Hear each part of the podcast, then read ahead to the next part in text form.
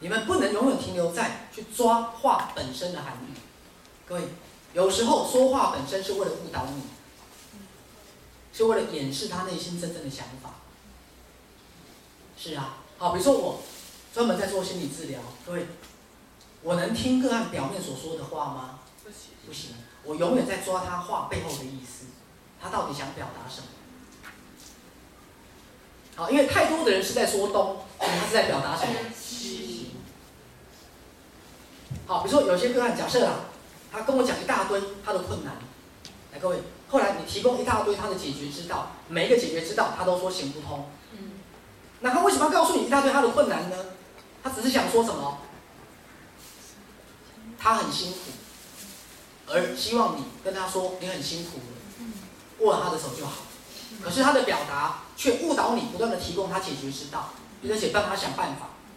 可是从头到尾他没有要你帮他想办法。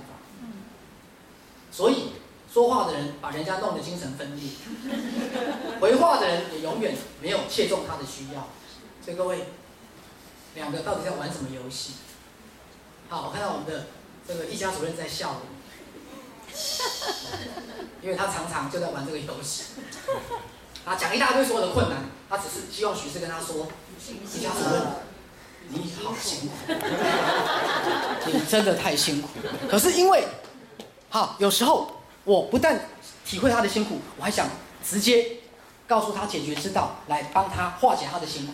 可是他有期待我的后半部吗？没有，没有，他没有期待我的后半部，所以每次当我告诉他可以怎么做、怎么做的时候，时候我就被打枪了，然后我就会觉得，为什么我对你的爱，我对你的关心，通通被打枪呢？